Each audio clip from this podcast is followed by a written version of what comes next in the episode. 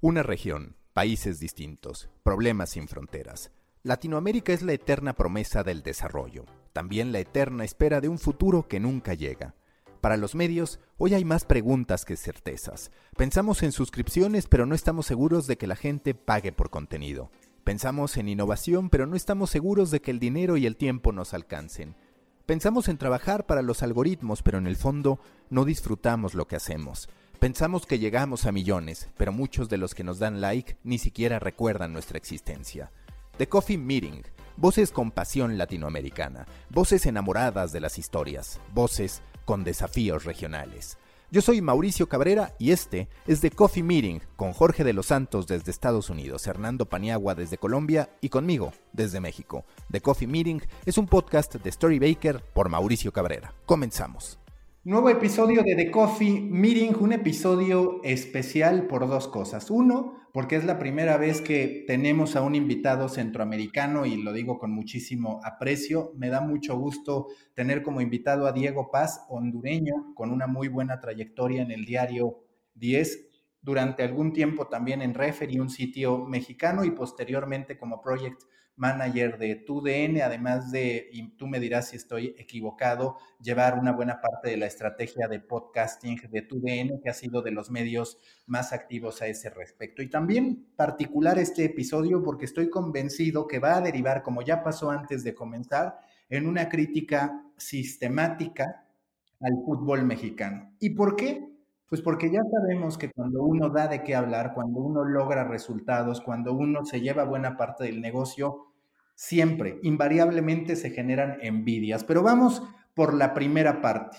Diego, ¿cómo sientes que hoy se encuentra el ecosistema de medios deportivos en Latinoamérica? Y en lo particular también te quiero decir, ¿qué tan complicado es competir en un momento en el que parece que la visceralidad, que la polarización, que el asumir postura a favor de uno u otro equipo es lo que funciona cuando tú, digamos, estás en un medio de comunicación que de manera natural, independientemente de que, digamos, ha ido relajando su postura, pues no puede ser tan abierto en sus opiniones, en las publicaciones que realiza a favor de uno u otro equipo, porque hay directivos, pues que lo sabemos no solo en México, sino a nivel Latinoamérica, no necesariamente comparten que el que es dueño de los derechos los pueda llegar a criticar más allá de lo que ellos consideren. Es decir, hay muchísimas subjetividades en el camino. ¿Qué tan sencillo es en este punto tan emocional del fútbol tener, digamos, el sí respaldo de un gran medio de comunicación, pero a la vez con múltiples compromisos con los distintos equipos?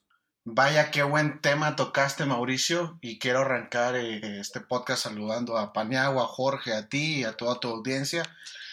Em, y quiero arrancar con una noticia también.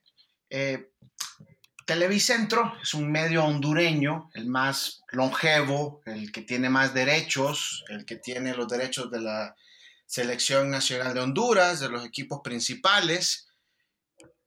Y, y qué curioso, hace unas semanas apenas lanzaron su sitio web enfocado en deportes. Se dieron cuenta años después que medios como Diario 10, Diario La Prensa, Diario El Heraldo, em, tenían mucha eh, audiencia a través de todo lo que se puede generar eh, por sus pantallas. Entonces me deja muy claro mi reflexión en el tema de dónde están parados los medios en este momento y me, y me queda como en blanco y negro que los dueños de los derechos no siempre están arriba, pero tienen la primera mano. Son los que, los que pueden apostar. Y hoy tener las, los derechos de transmisión en, en, cualquier parte del mundo, en cualquier parte de Latinoamérica, pues te da una cierta ventaja, ¿verdad? Sobre tus demás competidores, claro, porque los puedes bloquear y decir, hey, estos son mis derechos, no los uses. Eh, comentándote esto y, y, pasando al tema de la, de del apoyo a los medios de comunicación, a, equipos, a selecciones nacionales. Como bien comentabas, eh, trabajé por muchos años, por 14 años en, el grupo OPSA, donde es parte eh, Diario Deportivo 10 y Diario La Prensa. eh, donde fuimos una especie de porra a la y, y, no me da siquiera vergüenza decirlo porque así era, una porra a la selección nacional de Honduras. ¿Por qué? Porque tenías 24, 28 años de no asistir a un mundial y los mundiales pues representan también crecimiento económico eh, para los medios deportivos. Más anunciantes, más pautas, más posibilidades de negocio, etcétera, etcétera, etcétera. Entonces, eh, te transformas en obviar críticas, obviar polémicas, en armar campañas en conjunto de la selección de Honduras, literalmente campañas. Campañas anunciando apoyo a la selección de Honduras. Recuerdo eh, nuestra, nuestro lema en aquel entonces era hoy sí papá, hoy sí papá es un slang hondureño eh, para, decir eh, ahora vamos, hoy, es, el momento de hacerlo. Entonces el, hoy sí papá se transformó en un himno liderado por un medio de comunicación que derivó en la clasificación de Honduras al Mundial de Sudáfrica 28 años después. Mauricio, Pauniagua y Jorge yo no estoy hoy en el 2020 a favor de que los medios de comunicación adopten posturas eh, para selecciones, para equipos, porque nosotros los medios de comunicación estamos hechos para, para informar, para criticar, para hacer crítica constructiva, para poder construir, para poder eh, analizar, para poder eh, armar un plan armar proyectos alrededor de, lo, de, los diferentes insumos, y en este caso los clubes son los insumos, los, eh, las selecciones nacionales son los insumos, los Juegos Olímpicos son los insumos. Entonces, no, no, no estoy nada a favor de que los, clubes eh, tengan que censurar ciertas posturas o ciertas informaciones. Y, en el pasado, pues, fui, fui parte de ese, de ese tema. Que, no, que te digo, no lo, no lo digo con vergüenza ni nada, era un tema también de estrategia de negocio, de, poder clasificar a un mundial. Sé que en este panel hay eh, gente que ha disfrutado más mundiales y, no ha pasado vergüenzas como, eh, como la mía, que apenas eh, pude ir al Mundial de Brasil a gritar un gol de Carlos Cosli frente a Ecuador. Oye, Diego, y a este respecto, ¿hoy qué visualizas? Es decir, ¿Hay una oportunidad o cómo pedirle a los anunciantes, a la audiencia, que juzgue distinto a los medios? Porque no sé, Pani, si tú coincides, Jorge, pues es más de fútbol americano y de cuestiones estadounidenses, le cuesta incluso hablar el español en ciertas ocasiones. No, Pero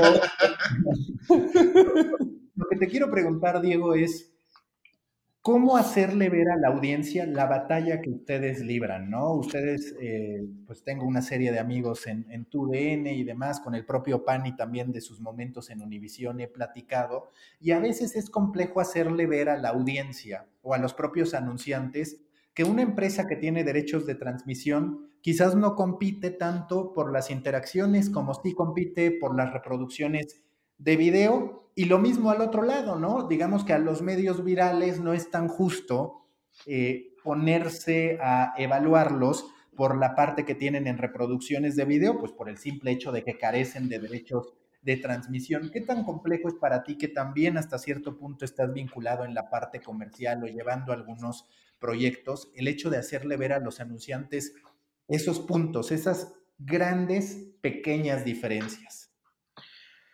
Mauricio, te voy a hablar desde mi perspectiva. Es, esta es mi opinión. Yo nunca he estado más contento planificando proyectos con derechos de transmisión.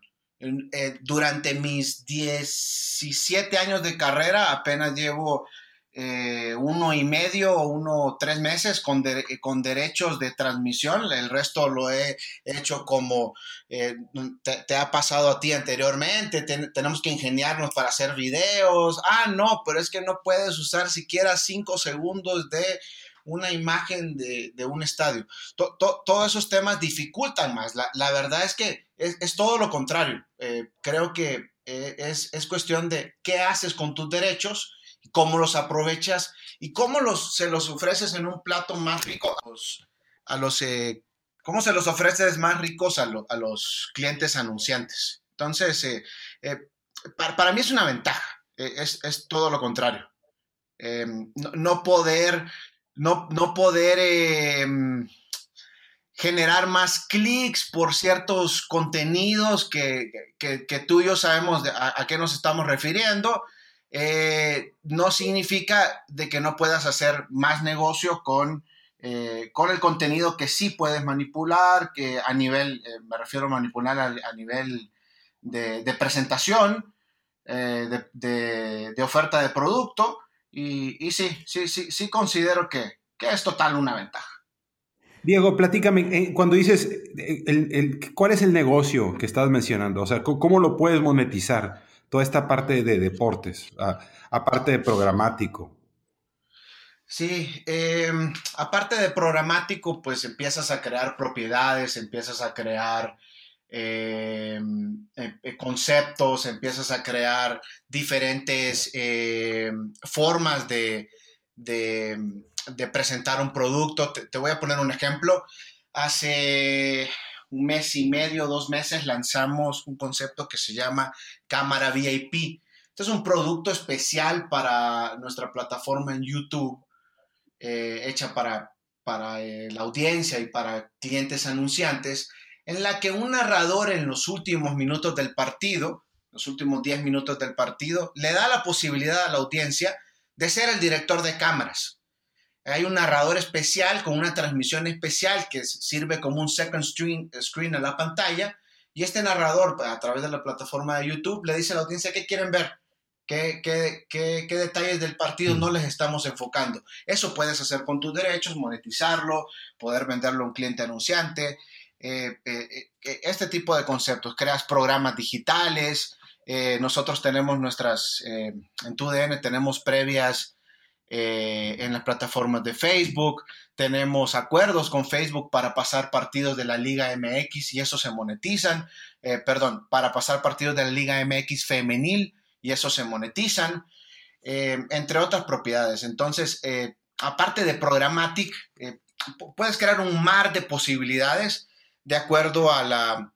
A, qué tan creativo puede ser y a la demanda del mercado, ¿no? hay productos que son muy caros, y que por, muy, por muchas ganas que, tengas de sacarlos, pues eh, si no hay clientes anunciantes eh, preparados para, hacer ese tipo de inversiones, pues tienen que esperar en otro momento. Pero al final... en este, en este te, suscribías, por ejemplo, en el YouTube, la gente pagaba por una suscripción, algo así. No, hay, hay clientes... Eh, em, eh, la base es, exacto, esto se, hace con branding, entonces integras menciones comerciales dentro de, dentro de la plataforma, em, alrededor de toda la comunicación. Eh, falta un día para cámara VIP y esto es patrocinado por, por ¿verdad? Ya te entendí. Perfecto. Pero, pero al final un poco, un poco decía Mac al comienzo que, que, no podías poner en el mismo nivel a los que tienen derechos y a los que no los tienen, porque unos tienen engagement y pues, unos tienen más, más, más facilidades de clic y no sé qué. Pero el KPI definitivo en este y en todos los aspectos siempre va a ser el, dinero.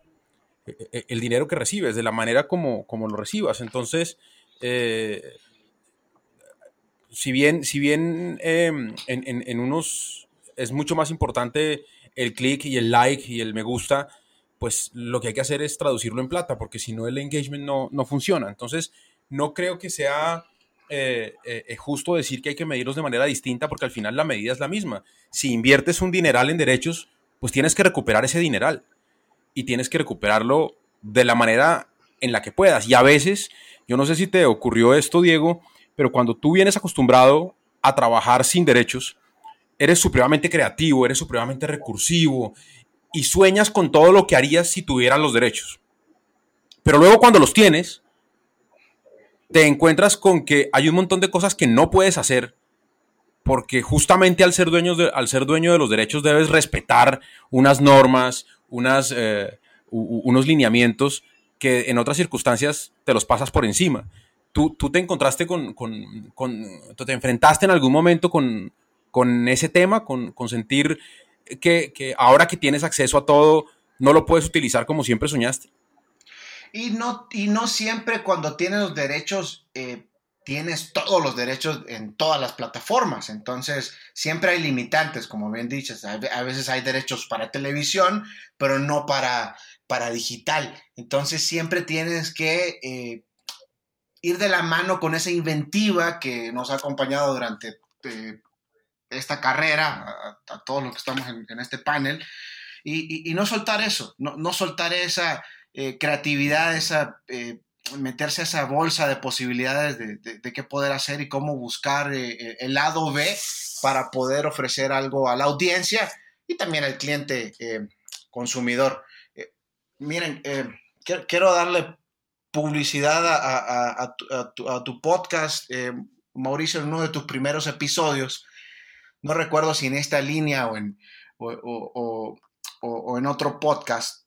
hablabas de cómo eh, el reto es hacer un buen producto y que no tenga un overbranding y que no sea invasivo para la audiencia. Ese también, eh, Paniagua, es un, e, e, ese es un reto importante con el que nos enfrentamos los, los creadores de contenidos y, las personas que estamos metidos en, temas de monetización de, productos. ¿Cómo le, ¿Cómo le vendes al cliente la idea que si su imagen va más limpia en un producto, tendrá mejor impacto y mejor aceptación con, la audiencia. Y eso creo que es responsabilidad de cada uno de nosotros desde la oferta del producto, desde cómo haces la integración comercial. Puedes pensar en un buen producto, pero si no bajas bien la integración comercial, eh, se, vuelve un, eh, reto. Yo, yo creo que, contestando tu pregunta, veo ese como un mayor reto que, el tema de, del uso de derechos. Porque ese, aunque no tengas todos los derechos, yo quisiera tener todos los derechos, quisiera tener derechos de, Champions League en México y, quisiera tener otros derechos, quisiera tener derechos de la NFL en Estados Unidos, pero no, no, no contamos con toda esa baraja, pero puedes eh, eh, crear productos alrededor de estos eventos que otros jugadores quizás no están pensando.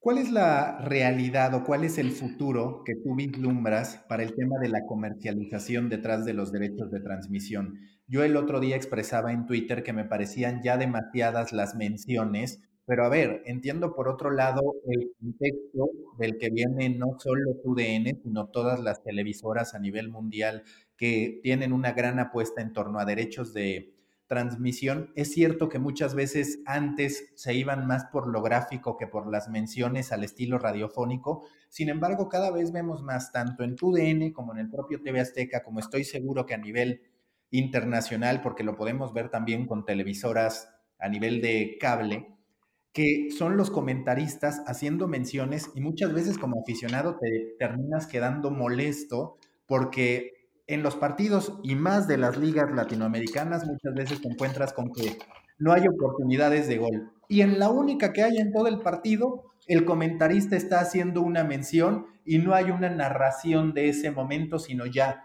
a destiempo. ¿Cómo tú percibes que esto se va a acomodar y si en algún momento vamos a poder vivir otro tipo de esquema que permita a la gente estar libre de publicidad o es algo con lo que vamos a tener que vivir porque quizás el aficionado pues no estaría dispuesto a decir yo te voy a dar 200 pesos con tal de que no vengan anuncios, que digo, hasta cierto punto se suponía cuando contratabas televisión por cable satelital o ahora digamos OTTs, que eso te libraría de la publicidad, pero siempre se ha ido demostrando que aunque tú pagues, pues en algún momento llegará la publicidad. Incluso a Netflix se ha ido siempre mencionando como rumor, no se ha, digamos, traspasado esa muralla, pero se ha insistido en que en algún punto podría también haber anuncios en Netflix. Es, una gran pregunta. No, no, no quiero eh, darte una una, percepción errónea de, lo que, de, lo que, puedo aportar en este tema. Sí vi tu tweet y sí, y, sí, lo, y sí pensé inmediatamente en, esa posibilidad que mencionas. Eh, no, te quiero mentir. Em, pero también siento que la audiencia aprende a convivir con, los anuncios, siempre y cuando se hagan de forma eh, nativa que, es algo que lo que tenemos que empezar a trabajar, cómo puedes integrar de manera más amigable, más afable los, los anuncios a, cualquier contenido editorial, eh, digital, televisión, radio, eh, prensa escrita. Yo, yo trabajé por mucho tiempo en prensa escrita y recuerdo cómo a las 9.30 de la noche eh, agarraba mi coche de regreso al, diario porque habían ingresado unos anuncios locos, les llamábamos así, que iban... Claro, y, tocaba justificar las páginas para Exacto. Pero, pero yo tengo una, pero tengo una pregunta, una pregunta antes, que pena los interrumpo, pero Maca, tu, tu preocupación es que, es que los, los, los, derechos, cuando un medio compra derechos y tiene que transmitir en vivo, está siendo eh, exagerado con los anuncios? ¿Eso es lo que sientes que, hay que mejorar? ¿A eso va el tema? quería nada más comentarles unas estadísticas aquí que estoy sacando de Manchester City. No, no, sé cómo está en Latinoamérica, de dónde sacan sus ingresos, pero por ejemplo aquí en Manchester City gana 287 millones de euros nada más por derechos de broadcasting. Y por, y por todo el branding y mercancías es como 261 millones de euros. O sea, casi, casi lo mismo. Ah, y, y, de tickets que vende, de la gente que va a los estadios y lo, lo, que venden los estadios, también lo que venden es 62 millones. Entonces estamos hablando que realmente para ese tipo es, es la mitad es broadcasting y la mitad es comercial, con un poquito de, de, de la ganancia que tienen de los tickets ¿no? y, de, y de lo que venden ahí. Lo que yo veo es que los, los equipos son, son, son, son, son algo muy sui generis, ¿no? Es, es una marca que genera su propio contenido, ah, pero que necesita de otras, de otras herramientas para promocionarse, pero también eventualmente puede ser un medio de comunicación per se, como, como lo hemos platicado aquí antes, ¿no? Ah, eh, Barcelona, el Real Madrid, todos estos equipos, por ejemplo, como el Manchester City, ellos realmente Ah, son, son máquinas de, medios, ¿no? Aparte son y, y, además, y además, Jorgito, tienen una audiencia mundial.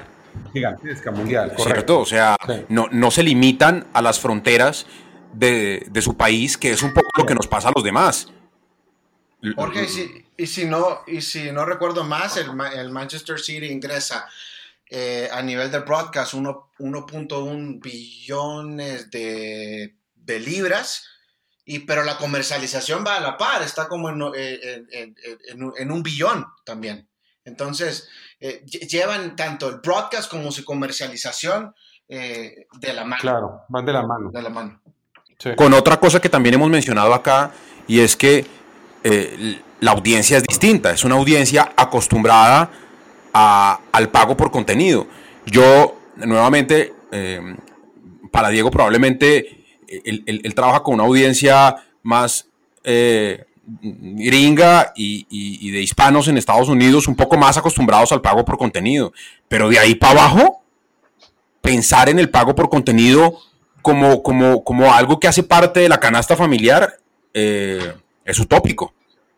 ¿Conocen algún medio en Latinoamérica que cobra por, por ingresar a su sitio web y que le vaya bien? Ah, dijiste la, dijiste y que le vaya bien. Y que le vaya bien. Yo conozco algunos, yo conozco algunos casos. Es muy difícil pero, masa crítica. No, pero yo, conozco algunos casos que son exitosos, pero con, con audiencias muy pequeñitas, porque son demasiado especializados. No, claro, yo conozco sitios, yo conozco sitios ah, literalmente que son casi porno, donde tú tienes una suscripción de 40, 50 latinoamericanos, ¿no? Y, y ahí sí, sea, no, bueno, sí, puedes abrir tu OnlyFans. Sí. sí, o sea, ahí tienes. No, pues bueno, realmente hay, de que hay, de que hay, de que hay, hay. Pero, pero en medios tradicionales es muy difícil monetizar a cobrando. O sea, porque estamos acostumbrados en Latinoamérica a que la información sea gratis, no, pagar por ella. Oye, pero. El tema acá, perdón, nada más para terminar es, ya tuvimos a Fernando Lozano, que es del comercio que tiene 20 mil suscriptores. Él mismo reconocía que esa cifra pues no representa por fuerza ni por mucho el mayor sustento, digamos, del comercio.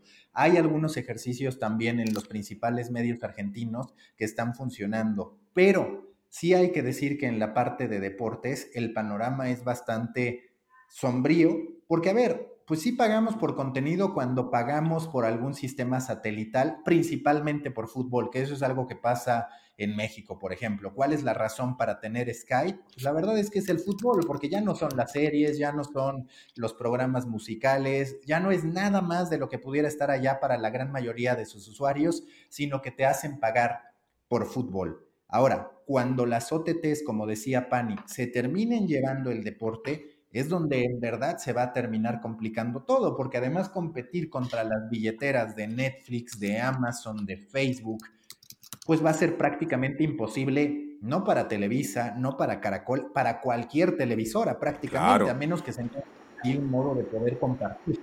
Ahorita, por ejemplo, Amazon, aquí en Estados Unidos, tú ya ves los, los juegos de la NFL los, los jueves por Amazon.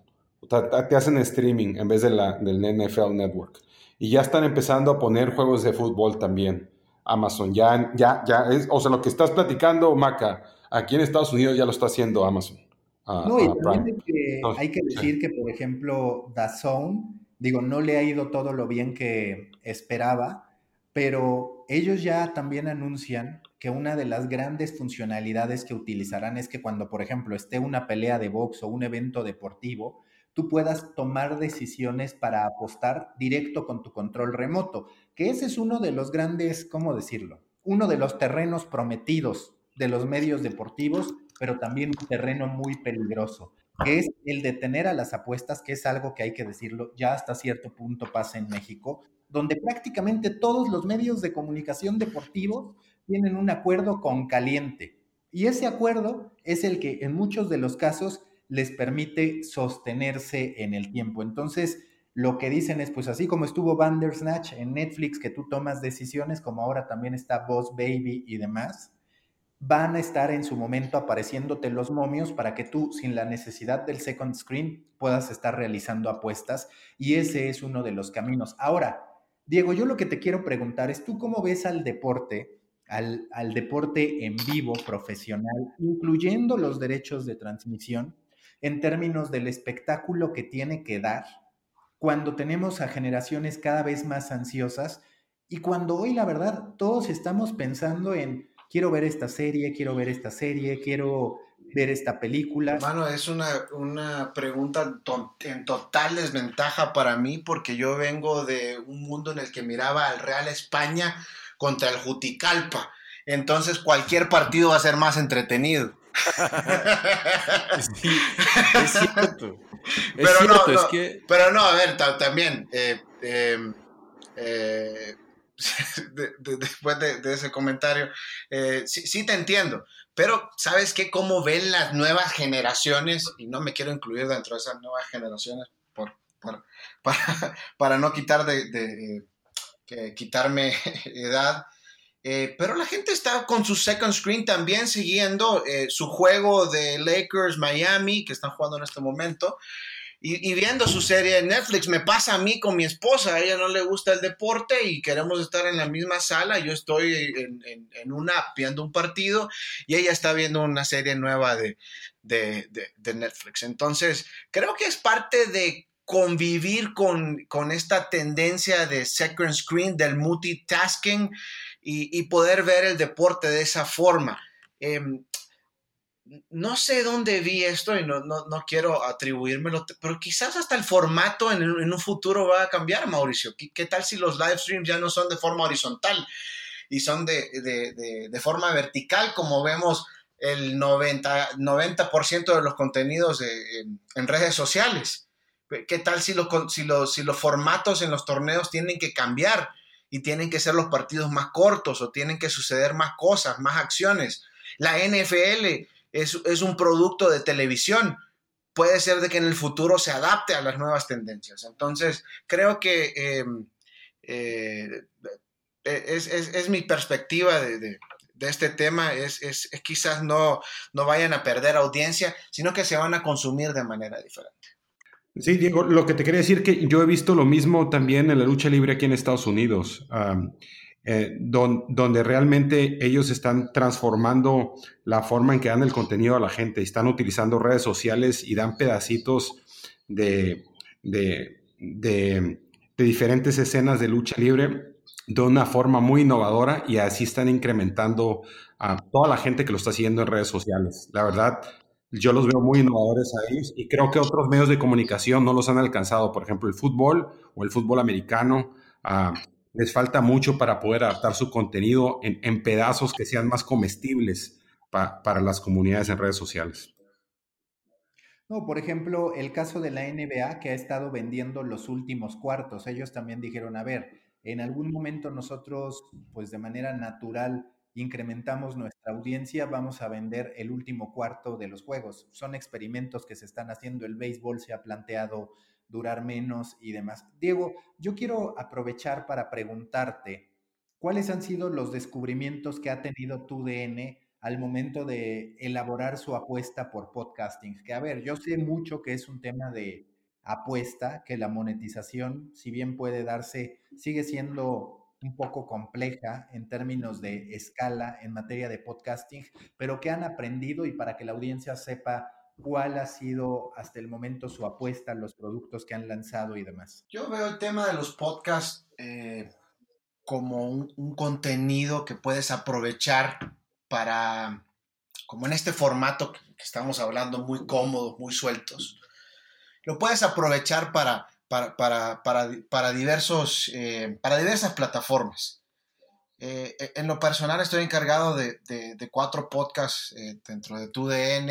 El primero cumplió hace unas semanas eh, un año. Es el podcast Amigos con Pepe Segarra, con Pepe Segarra, Enrique Burak y, Toño de Valdés, en los que nos llevan un journey a través de, de la semana a semana del deporte americano, en especial la NFL. Después lanzamos La Pelota al que sabe, que fue evolucionando de un podcast de debate a un podcast de anécdotas con, con exjugadores en las que cómodamente se sientan con, con Alex de la Rosa y, repasan su carrera y revelan cosas que probablemente no sabíamos. Eh, hasta podcast más de nicho, de eh, entrevistas personales con, eh, en, un podcast conducido por Adriana Monsalve y Geo González y, un podcast eh, especializado en Champions League, Noches Mágicas, pues con los dueños de, ese deporte a nivel de transmisiones, Luis Omar Tapia y, Diego Velado. Eh, cuando te digo de que para mí el tema de podcast es, eh, tienes que aprovecharlo en diversas plataformas. Te, comento que nuestros podcasts los grabamos con video, mientras está transcurriendo la conversación y, lo aprovechas en televisión, el contenido, lo aprovechas en digital, eh, lo aprovechas en redes sociales, en stories, puedes elaborar artes, puedes elaborar frases, entonces es, eh, el, el, ecosistema completo. Al final la base es un podcast y son audiencias que van creciendo, amigos está... Eh, durante muchas semanas en el top 4, top 5 de, de podcast eh, en México, lo mismo que la, que la pelota al que sabe, y van creciendo audiencias. Eh, eh, es de todo sabido que quizás no es la plataforma masiva por excelencia, excelencia pero es una plataforma que, que mi pronóstico será que, que va a consumirnos mucho tiempo en, y, y, muchas horas eh, eh, eh, en un futuro. Por, la por lo práctico que es estar cocinando, lavando un auto, conduciendo y escuchar un podcast al mismo tiempo. Oye, Pani, te quiero preguntar, en el caso de Colombia, ¿qué tan avanzado está el tema del desarrollo de podcast y en lo particular de deportes, porque digamos, he estado investigando en México, por ejemplo, pues de lo que más funciona son los podcasts de televisoras, los de TUDN, los de ESPN, que los de ESPN, por ejemplo, en muchísimos de los casos ni siquiera son producciones originales, sino es simplemente el traslado de fútbol picante a la escena del podcasting. Hay también una serie de podcasts específicos de aficionados por equipo y también por ahí algunos de apuestas. En materia de Colombia, cómo está hoy la generación de podcasting deportivo. Y abro la pregunta incluso de podcasting en general. No, déjame empezar diciéndote que Colombia es un país tradicionalmente muy cercano a la radio. Aquí, aquí tiene mucha fuerza eh, eh, la radio todavía. eh, mucha penetración y de hecho desde el punto de vista estrictamente noticioso, casi que la agenda del día la marcan los programas radiales de la mañana. Eh, eso primero para decirte que eh, es muy difícil que la gente se, aleje de la forma tradicional de consumir audio. Eh, siento sí que hay, pues primero, un auge, ya pasó, un auge de, generación de podcast. El, Hagamos un podcast fue el nuevo Montemos un bar. Y, se, crearon un montón de espacios para eso. Hoy hay un poco más de consumo, pero uno, eh, sigo sintiendo que, aún no es masivo. Incluso lo que ves a veces en, el top de podcast más consumidos son programas radiales que, que, se, que se dejaron on demand en una plataforma. Pero además hay un tema importante con, nuevamente, con, con las marcas y con, las, eh, con, los, con, quienes eh, se encargan de la pauta. Y es que no creen todavía en el formato de manera que lo puedan apoyar con dinero. Entonces, los esfuerzos que hay siguen siendo esfuerzos que no tienen retorno eh, en ingresos y que siguen teniendo como principal promotor el bolsillo de quienes, de quienes lo hacen. Diego, ¿tú piensas que va a triunfar el esquema de long format? Es decir, a ver, cuando hablamos de podcast, la mayoría de los productos de tu DN, y tú me dirás si estoy equivocado, son pláticas como estas, entrevistas y demás. Por ahí ESPN, en español quiero decir, porque claramente en inglés están los podcasts de Terry for Terry y demás, que son extraordinarios, por así decirlo, que llegan a atrapar y demás. Pero en tu percepción de cómo se comporta no solo la afición mexicana, la afición hispana en Estados Unidos, en Latinoamérica, va a haber un espacio para estos podcasts más de periodismo de investigación, más documentales, o realmente hemos de aceptar que la, población, que la población latinoamericana, que la afición latinoamericana, y es algo que abro también a Jorge y a, y a Pani, realmente consume el deporte de manera muy, quiero que me cuentes el chisme, la opinión, que sea una plática entre amigos y lo demás es difícil que le invierta tanto tiempo. Mencionaste el, podcast de, ESPN y, supongo que te refieres al que elabora eh, Tlatuani Carrera. Excelente, excelente podcast, me, encantó, lo, lo, lo llamé, lo contacté y lo felicité está increíble, eh, es un excelente contenido y, creo que, que, los podcasts, eh, tenemos podcasts para, todos los nichos. Eh, y, si hay un nicho para ese sector, excelente, me encanta. Yo, soy parte de ese sector. Y hay otro sector que le gusta la conversación ligera, como, estás mencionando, también existe ese, ese, tipo de contenido. Y si puedes sumar puedes sumar valor agregado a esos podcasts, aunque tengas una, conversación eh, entre amigos sentados y, sumas data y sumas información como lo estamos haciendo en este momento, eh, eso abona, eso abona también. Em, pero ese, ese, long format, claro, es más trabajado, ese podcast no lo haces en, una sentada, no, no lo haces eh, eh, en una edición, tienes que trabajar la, edición de audio, tienes que confirmar data, tienes que, hacer periodismo de investigación. Entonces, eh, eh, en, ese sentido, es, es, cuestión de cuánto quieres invertir en, tus tiempos y, a qué nicho vas. los podcasts que más triunfan a nivel en México son podcasts de investigación y policiales, eh, de, casos eh, extraños, los podcasts que más triunfan en, la comunidad latinoamericana en Estados Unidos eh, van alrededor de temas de, misterio, de temas de, mm, de, de, miedo, si podemos decirlo así. Entonces, hay diferentes mercados, diferentes nichos y, diferentes oportunidades para, hacer podcast. definitivamente este es un mundo eh, increíble y que te deja, te brinda esa posibilidad de, crear contenidos a, tu imaginación también. Pero, pero has, dado, has dado en el clavo en algo muy importante, Diego, y eso en el tema de la investigación y en el tema de la data. Cuando nos vamos al tema deportivo, que un poco nos, nos ha unido en esta conversación, eh, y es algo que lo hemos hablado ya en otras oportunidades, para mí el gran problema está en que eh, eh, el, periodista deportivo, y no se puede generalizar, pero digamos que una gran mayoría quiere apostarle solo a la opinión y muy poquito a la información y muy poquito a la investigación.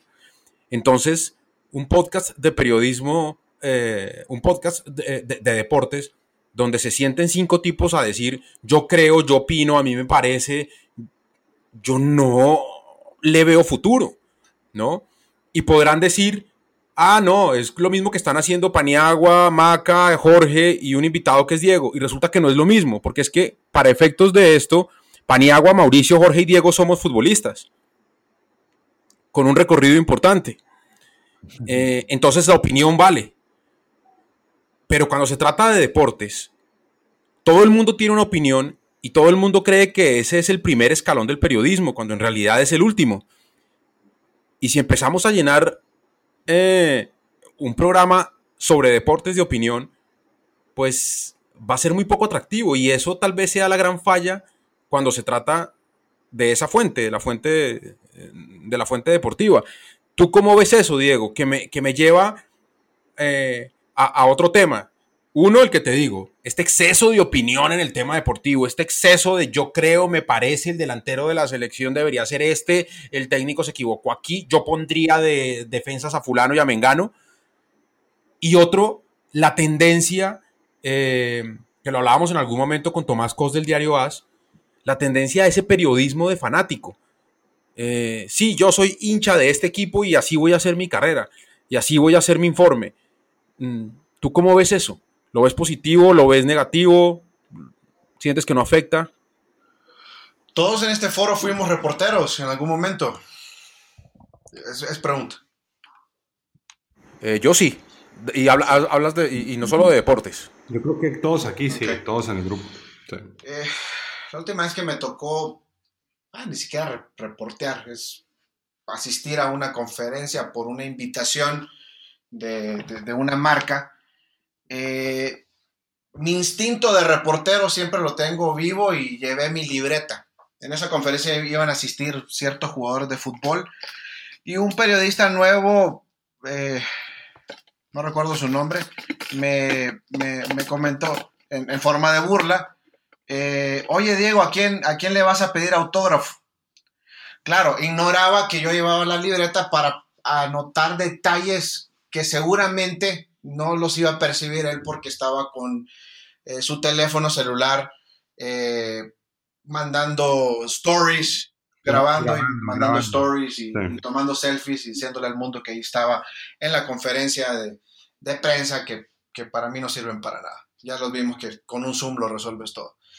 Em, e, entonces, un poquito, quiero ir un poquito más atrás creo que se resuelve también en la base, en el fondo, en, reportear, en, investigar, en volver, en, hacer buen periodismo. No es que el periodismo es diferente, sino que los formatos son diferentes. ¿Cómo, cómo, cómo llegas y cubres una fuente? ¿Cómo, cómo eh, enriqueces en la data? ¿Cómo hiciste la labor que, trajo Jorge de traer data del, Manchester United para este podcast? ¿Cómo, cómo em, eh, plasmas la información? Eh, una forma eh, gráfica, potente y le, das fuerza, interpretas los números, interpretas tu investigación. Ese, ese debería ser eh, la apuesta siempre de los medios de comunicación, fortalecerse en la parte de, reporteros.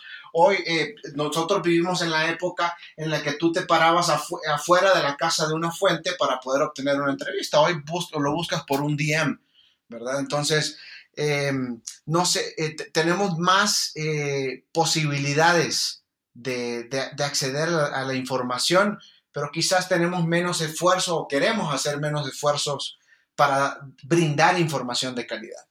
Eh, entonces vivimos en esa era en la que si no te inculcas el, periodismo, el, vivir el, reporteo, porque el reporteo finalmente es en la calle. Y si hoy la calle es eh, WhatsApp y si hoy la calle es eh, eh, cualquier plataforma social, está bien, pero hazlo bien. indaga, infórmate, construye y, brinda un contenido de calidad que al final te, te puede retribuir en, en, audiencias y en oportunidades comerciales. Y que aquí otra pregunta, ¿qué tanto la audiencia sí quiere este tipo de contenido? Tú lo decías, Diego, estamos hablando de nichos, pero esos nichos tienen dos maneras de poder convertirse en una forma de vida. La primera es convencer a ese nicho de que pague y la segunda es lograr que las marcas se olviden de reach para hablar de tiempo que mantienes cautiva a una persona. Estamos hablando de dos hechos que hoy no ocurren con facilidad. Es decir, quizás cuando venga el mundial por ahí se le ocurrirá a alguien decir, hagamos este documental. Muy posiblemente cuando a ese alguien se le ocurra que puede ser un Netflix en el caso de que fuera una serie, que puede ser un Spotify en el caso de que fuera algo en audio, lo que van a agarrar es decir, ¿sabes qué? Quiero que lo narre una figura muy reconocida, el de siempre, Diego Luna o Gael García. La investigación periodística se convierte en algo posterior, digamos, en algo no tan relevante, porque lo importante es que está ese personaje o que está este otro. Es decir, también el periodista tiene el desafío de cómo lograr que el nicho sí llame la atención de las marcas, que no se pierda e, el concepto una vez que se traslada a esas plataformas y por el otro, está pendiente validar que así como nos interesó, por ejemplo, Fausto, que para Jorge y para Diego y para Pani sobre todo, pues es la historia del primer asesinato serial en Ecatepec, que es una de las zonas más bravas del Valle Metropolitano. Pues falta ver si ese tipo de narrativa muy documental, en este caso de True Crime, cuando lo trasladamos a investigaciones periodísticas a profundidad de deportes, termina teniendo el mismo grado de adopción. Yo tengo que decir que Terry for Terry sí lo, eh, sí lo escucho y sí digo, vale la pena escuchar todo este tiempo. Tengo que decir que podcast en español que han intentado hacer lo mismo, como el del propio Tlatuani, no porque no me guste, sino que simple y sencillamente la temática a mí no me termina por atrapar, termino diciendo, no, no estoy dispuesto a dedicarle tanto tiempo a la historia de unos jugadores del Necaxa que no trascienden para mí, no porque sea intrascendente la historia, pero vaya, a lo que quiero ir es a que hay una serie de desafíos en el camino. Yo estoy de acuerdo, estoy de acuerdo contigo, Maca, eh, y qué pena te interrumpo, Diego. Eh, e, el desafío además también es ser un poquito masivo, ¿no? Entonces, eh, pues porque al final eso te trae el retorno. Pero si alguien le está gastando mucho tiempo a hacer una historia sobre los jugadores del Necaxa, ha de ser porque tiene una gran pasión por ese equipo, eh, porque realmente lo disfruta, pero probablemente no porque espere un rédito económico a cambio. Porque no lo va a recibir. ¿Coincidimos en eso? Sí, a menos que, a menos que construyan un modelo en el que la propia gente pague y demás. Y digo, Pero sabes, que no, sabes que es utópico.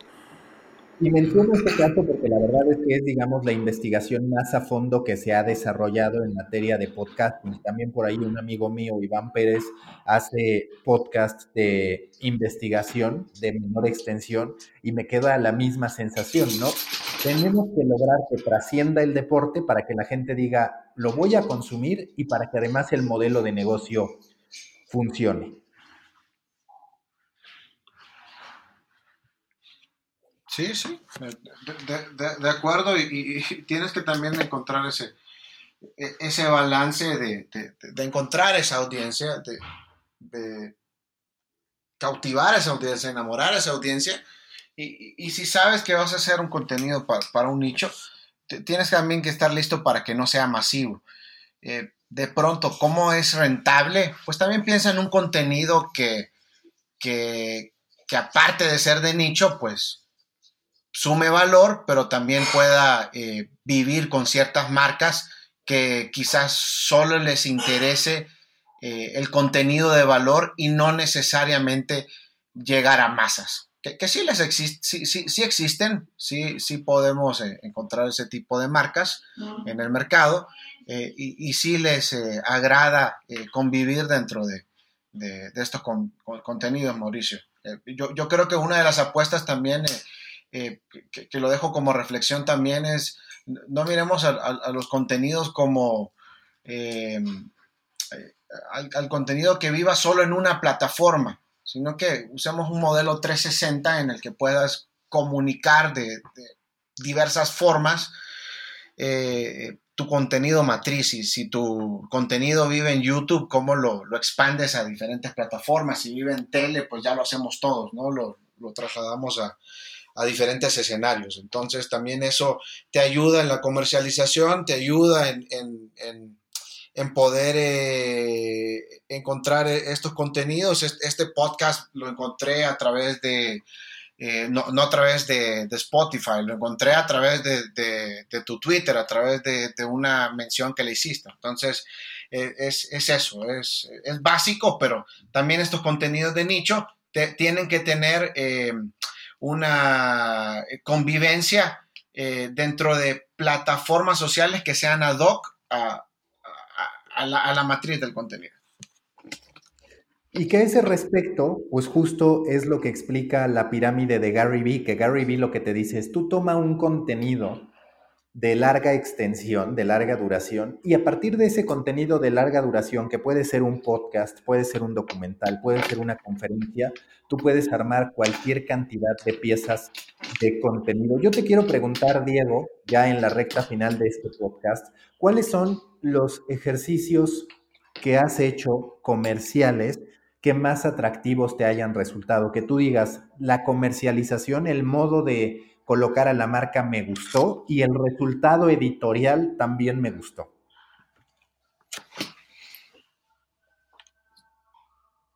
Cuando construyes una propuesta comercial y, la llevas al equipo de ventas y, hablas de, esta propuesta comercial y la, y la y la defiendes con pasión también, cuando te digo la defiendes, la, eh, defiendes la integración comercial que sea lo, más eh, sutil posible, pues eh, es, un sentimiento similar a, a, un logro, ¿no? A, a meter un gol, a, sentirte feliz por un instante, por, por crear algo bonito que, que estás planificando. Y, no te puedo decir de que, que, exista una campaña en la que me, me sienta particularmente satisfecho de haber participado, porque en lo personal siento que, todavía no ha llegado esa. Todavía eh, está en construcción y, hay mucho camino por hacer en, tema de integración de marca. Pero sí, em, es, el, eh, si te puedo responder a esa pregunta con, con otra percepción, es en general cómo trabajas esa propuesta y cómo hablas con, la gente encargada de las ventas en las diferentes empresas. Y cuando he tenido la posibilidad de, hablar con clientes anunciantes y cuando he tenido la posibilidad incluso de integrar audiencia para ciertos proyectos y, conocer su, percepción, es, todo eso de la, de la, de la puesta en, una presentación, en, una, eh, en un escenario de negocio, lo que te da la, la, satisfacción. evidentemente, cuando se concretan las ventas, es donde tú tienes más, eh, eh, más y mejores esperanzas y, posibilidades de, seguir creciendo en, en, este negocio. Muchas veces, Mauricio, te puedo decir que los mejores productos ni siquiera se han vendido. Entonces, por, eso no te lo puedo responder, porque tú sabes que editorialmente era una, era una belleza, pero no encontramos al, cliente en, el momento exacto. Eh, pero que, quedaste con la sensación de haber creado un, producto que se pudo haber comercializado eh, de mejor forma. Entonces, lo que es una lástima, ¿no, Diego? Porque hay muchos productos, hay muchos productos que editorialmente y periodísticamente serían eh, fabulosos, pero no ven la luz porque, porque cuestan un dinero y, no alcanzas a llegar a tiempo para la inversión, ¿no? O sea, no alcanzas a encontrar quien te lo, quien te lo patrocine para poderlo sacar y hacerlo realidad. Sí, no, y, mira, es, es si, nos está, si, nos está, escuchando algún, algún joven en este momento que está iniciando en esta carrera, yo, yo cuando he tenido la posibilidad de, platicar con gente que, va arrancando. Siempre les, pongo en contexto que piensen que esto es un negocio, o sea, no, no, son, no son ONGs. Eh, es un negocio y tú desde que construyes una idea, tienes que buscarle el modelo de negocio. Entonces, desde que estás pensando en la idea y quieres ir donde tu editor o donde tu productor y decir, quiero hacer tal cosa, piensa en un modelo de negocio, comunícale esto a las áreas comerciales. Si no tienes contacto con las áreas comerciales, comunícaselo a la gente que tiene contacto con las áreas comerciales y dile, así es como veo esto, e, este, este, esta es la manera en la, que creo que se puede integrar la, la, comercialización, pero, pero siempre trata de construir contenidos que puedan abonar a tu empresa. Entonces ahí te empiezas a convertir en, una persona que, aparte de abonar buenos contenidos, está abonando al, negocio de su empresa. Entonces, em, vamos, tendríamos que, platicar mucho del tema, pero, pero, ese es un mensaje final que quisiera dejar a las audiencias jóvenes eh, que, piensan que ser periodista tiene que ser mal pagado, como mal, les, han dicho muy mal algunos. Y no, es, es uno, es, es eh, los medios de comunicación también eh, tienen posibilidades de crecimiento económico, pero también tienen que ir enrutados a una visión de negocio que los pueda llevar a, a dar un plus en sus carreras. Nos estamos acercando al final, pero yo sé que Pani tiene muchas ganas de profundizar en un tema que es cuestionar al fútbol mexicano. Tú, Diego, pues de manera has tenido una rivalidad histórica con el fútbol mexicano, sobre todo en los muy pequeños, breves momentos en que Honduras ha podido competir con México. En esos momentos, digamos que dijiste, claro, el fútbol mexicano no vale para nada, es un salto gigante y demás. Pero a ver, en tu análisis objetivo y, sobre todo porque también es un, es un tema con el que a ti te toca lidiar. Curiosamente, pues eres un rival deportivo de México y por el otro estás en una empresa mexicana que busca promover a la Liga MX tanto en México como en Estados Unidos y también con ese punto pendiente que yo ahí también reconozco que se ha quedado muy corto, que es la globalización, la expansión internacional, la conversión de la Liga MX en un producto mundial. ¿Qué tan lejos está desde tu perspectiva? Sí dejándote llevar por las pasiones, pero también por los fundamentos, la Liga MX de ser relevante a nivel internacional. Bueno, cuando pensamos a nivel internacional estamos pensando en, Inglaterra, en Argentina, en, en, otras latitudes, pero si nos vamos un poquito más abajo, te puede sorprender que que los centroamericanos le van a equipos mexicanos y tienen jerseys de equipos mexicanos y vibran por equipos mexicanos. No era mi caso, no, te lo digo, es más, te puedo decir hasta ni siquiera es mi caso en este momento. Llevo dos años viviendo en el país, no, no, me despierta ese sentimiento, me gusta mucho, me gusta verlo. Eh, eh, me, gusta, pero no me, no me apasiona, no le voy a un equipo mexicano.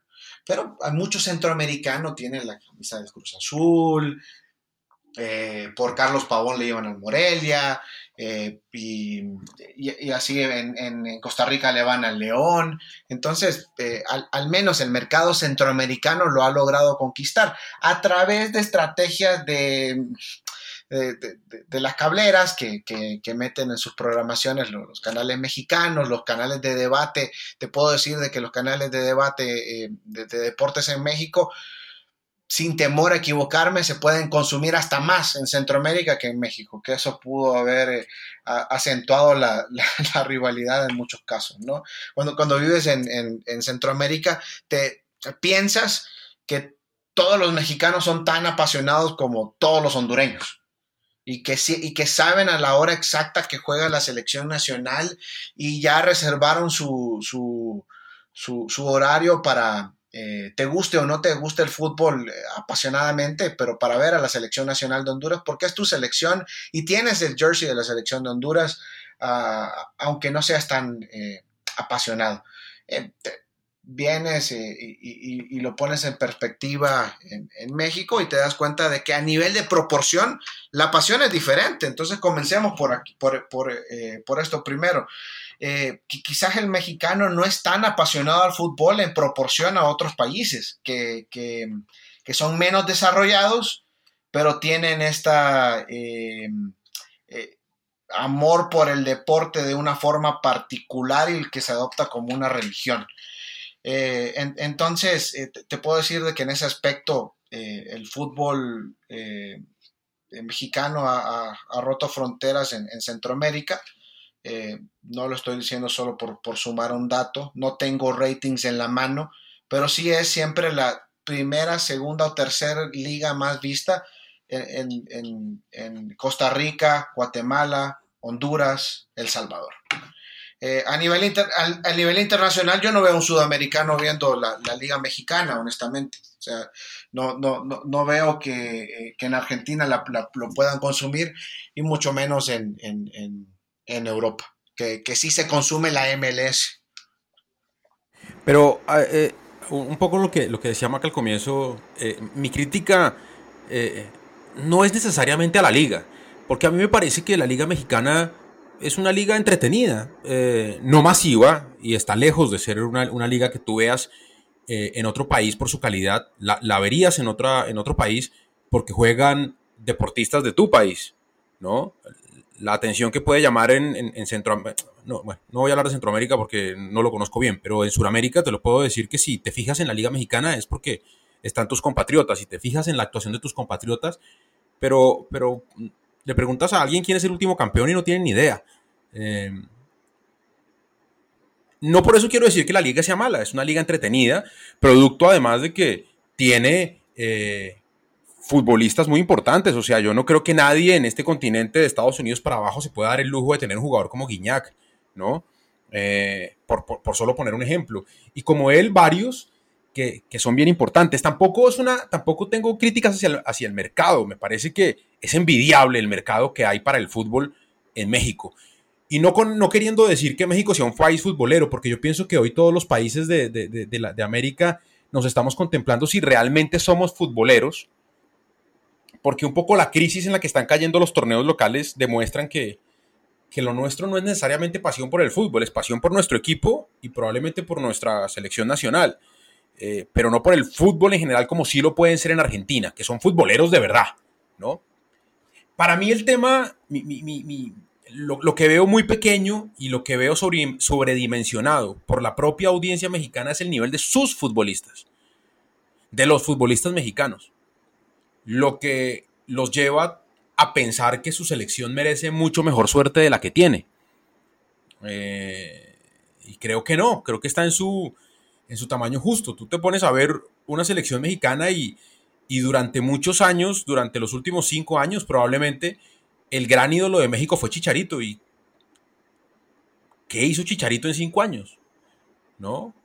Pues míralo hoy. O sea, no pasa nada en la MLS que no pasa nada en la MLS y no pasa nada con él. Eh, los ojos están puestos sobre el Chucky y probablemente sobre Raúl Jiménez, que es muy bueno. No mejor que el Chucky, pero pues.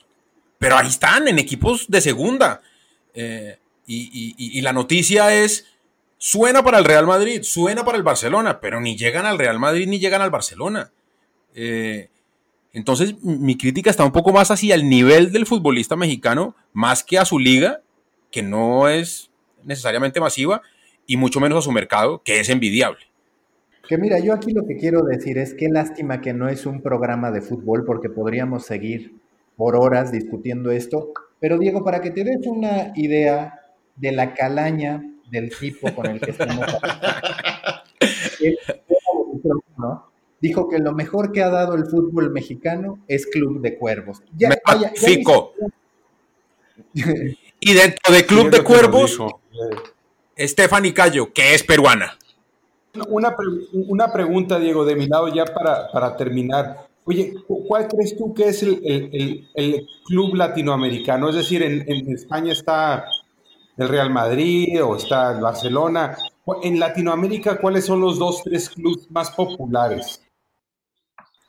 Ah, no sé si me escuches ahora, en Latinoamérica, ¿cuáles son los clubes más populares? Yo considero que eh, Boca Juniors, River Plate y, el América. O sea, lo, discutimos al inicio y la, verdad no se me ocurre otro en, mi top of mind que no, que no sean esos tres.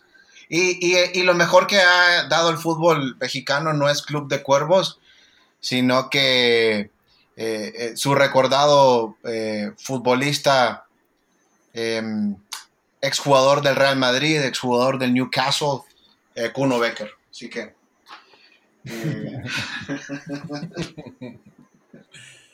bueno, ¿qué te digo? Mira, Fanny se queda con el amargo sabor de que. Santiago Munes, Santiago Munes. Santiago Muñiz, sí, un crack. Que por cierto, en la serie que les recomiendo mucho, Ted Lazo de Apple TV Plus, también sale un mexicano, Rojas. Tienen que ver esa serie, la verdad, muy, muy buena otra vez un mexicano presente, no hay colombianos, no hay hondureños. No, pero eso no tiene que ver con el nivel del fútbol, tiene que ver con el mercado. En donde yo quiera vender algo, tengo que meter el mercado mexicano, es un mercado envidiable. Ustedes tienen un mercado envidiable, pero eso no tiene que ver con la... O sea, no puede haber una sola crítica ni al mercado ni a la forma de consumo del mexicano, son una mina de oro. Son una mina de oro, porque son y esto lo digo en serio y lo digo sin ánimo de burla, son nacionalistas como el que más, con una identidad supremamente fuerte.